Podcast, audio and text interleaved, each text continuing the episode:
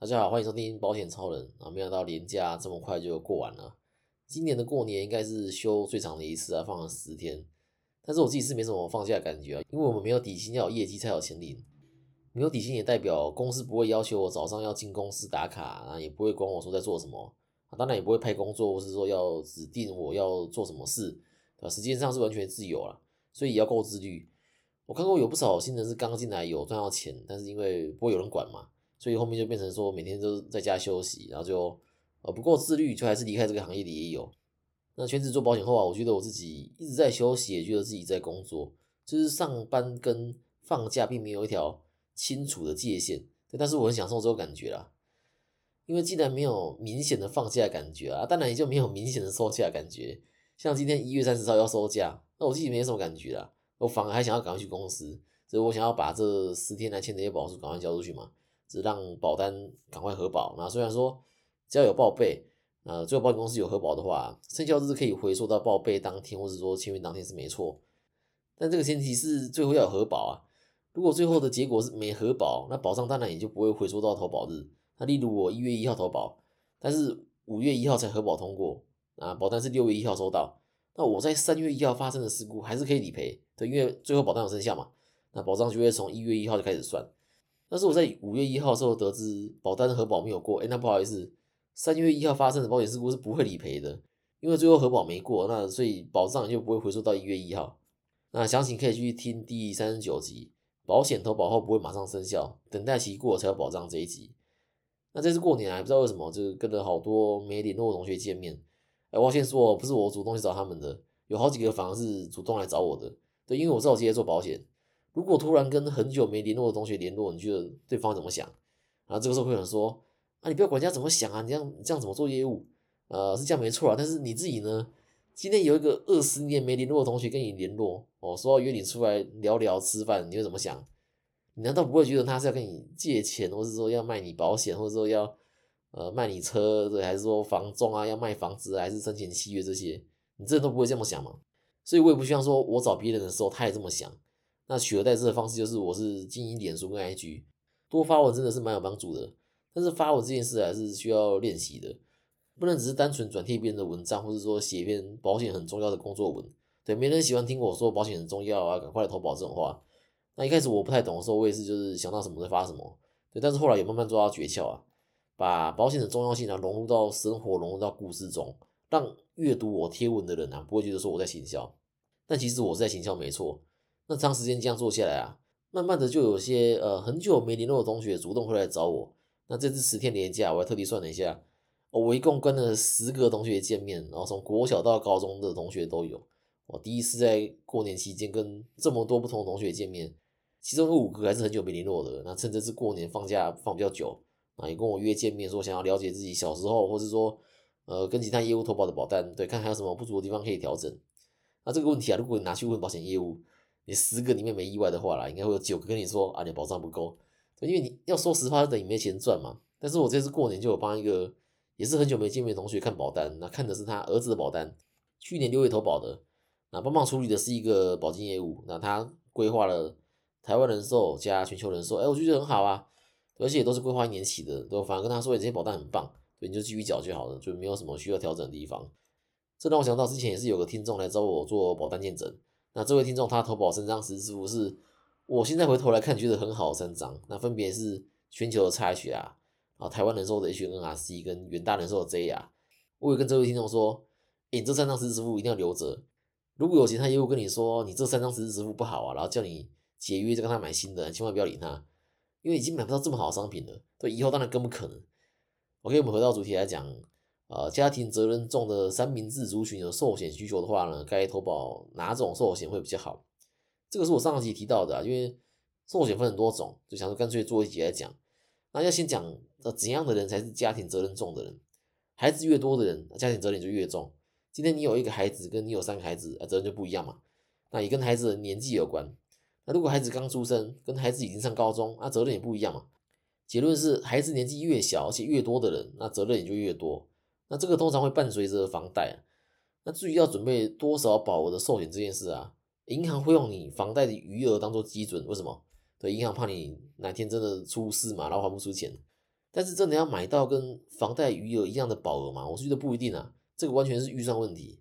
如果你的预算没那么多，那就依照你的预算规划就好了。那如果要满足寿险需求的话，有很多选择，有终身寿险啊、定期寿险、一年期寿险跟递减型寿险这四种。那今天会用不同的保费啊，然后优缺点来分析哪些人适合哪种寿险。那寿险说直接点啊，就是身故金。我跟他既然要分析，那就要有有相同的标准。首先，我们先假设一位三十岁已婚有孩子的男性想要有五百万的寿险，那一样用这样的条件啊，套进四种不同的寿险，看会有什么结果。啊，先看终身的，如果要买到五百万的保额的话，三十岁的男性一年是十八万，那你没听错，就是十八万，二十年来总缴是三百六十万，保费是四种寿险里面最贵的，但是是终身的，这投保后不管什么时候，那只要你不是自杀或是故意行为，那就会理赔五百万。可是，一年十八万也明显不符合一般人的预算。通常是有赠与税或是遗产税困扰的族群，才会用终身寿险来做资产规划或是遗产传承。那现在一年十八万是大多数人负担不起的。那我们来看看定期寿险如何？一样条件，用二十年的定期寿险的话，保费一年是两万二，那二十年的总缴是四十四万。哇，这个一样保五百万却便宜很多，对不对？很多人听到这些受不了，要签约了啊！如果是的话呢，赶快来找我。那为什么会比较便宜呢？因为因为它是定期的，它只会保障你一段时间。我这边是用二十年算，意思是说二十年过后就没有这个寿险保障了。对，这也是定期寿险便宜的原因。那如果还想要继续有寿险保障的话，你得再重新投保一次，它也很合理啦。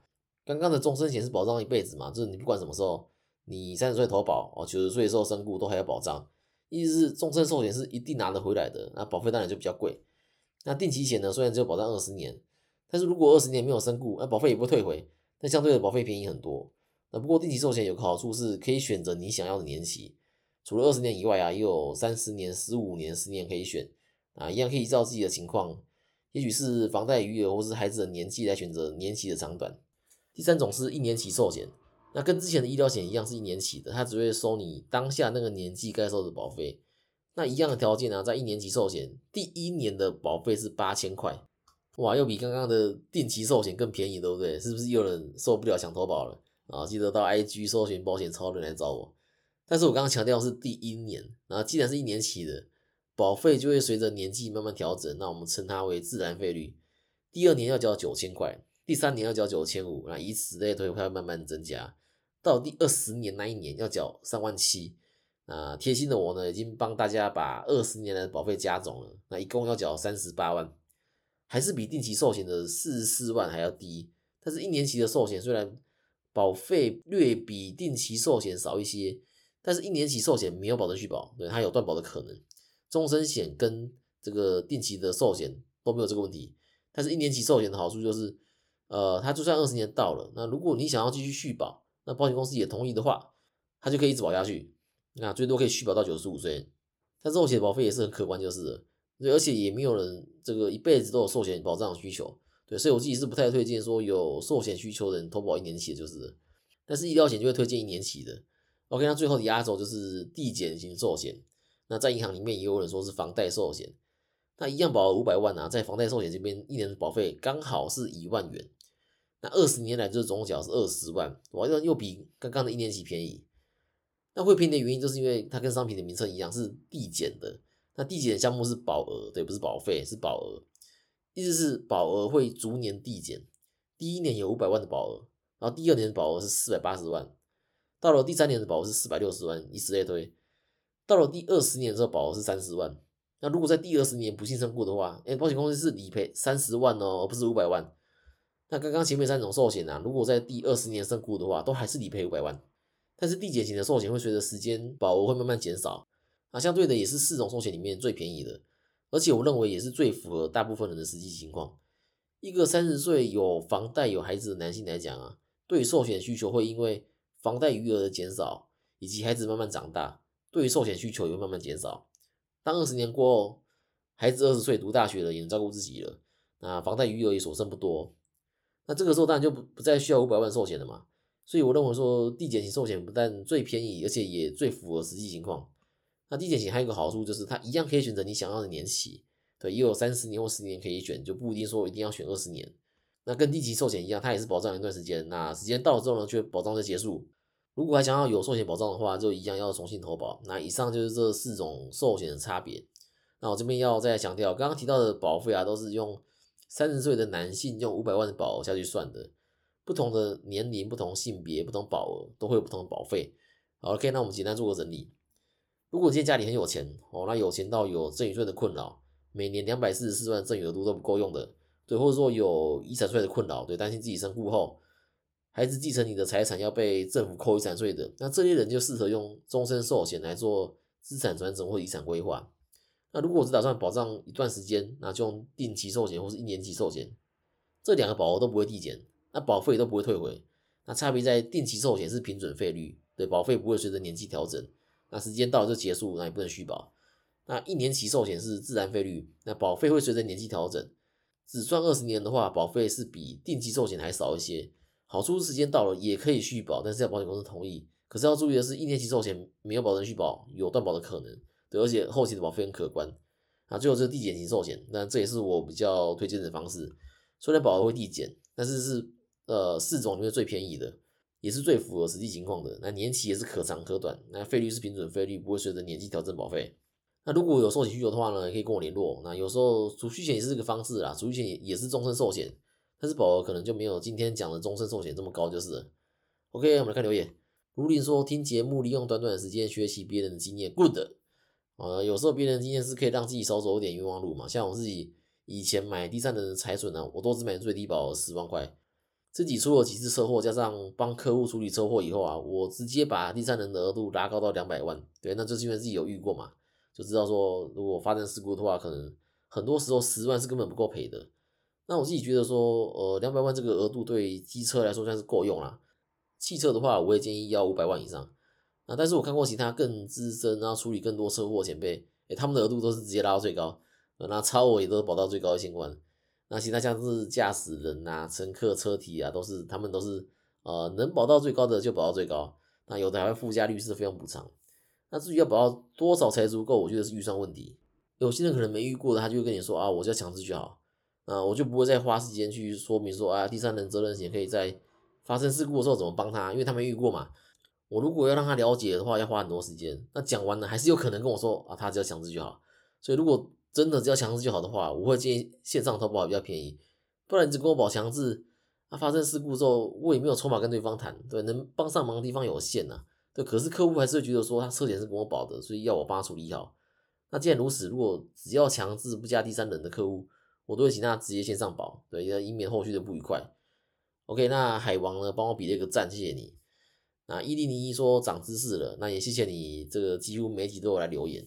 然后我还记得前几集有一个听众叫鲁鲁也有留言，啊我跟他说啊，你都留言了，那也帮我的 p 开始留个五星好评，哎，真的留了啊，感谢你。我看到你说很实在，收获很多，让我更了解保险啊，正确的用保险将风险转移给保险公司，能起到安定社会的作用啊。只是我跟力量有限啊。如果觉得今天这一段有帮助的话呢，可以把我的频道或这节目转给你的朋友，让你朋友也能找到适合自己的保险。记得大家关注还有五星加评论，那有问题可以留言给我。资产传承、医疗险规划我是其他保险问题，可以到 IG 跟我联络。合作交易可以来信，没有在简介。那我们就下次见啦，拜拜。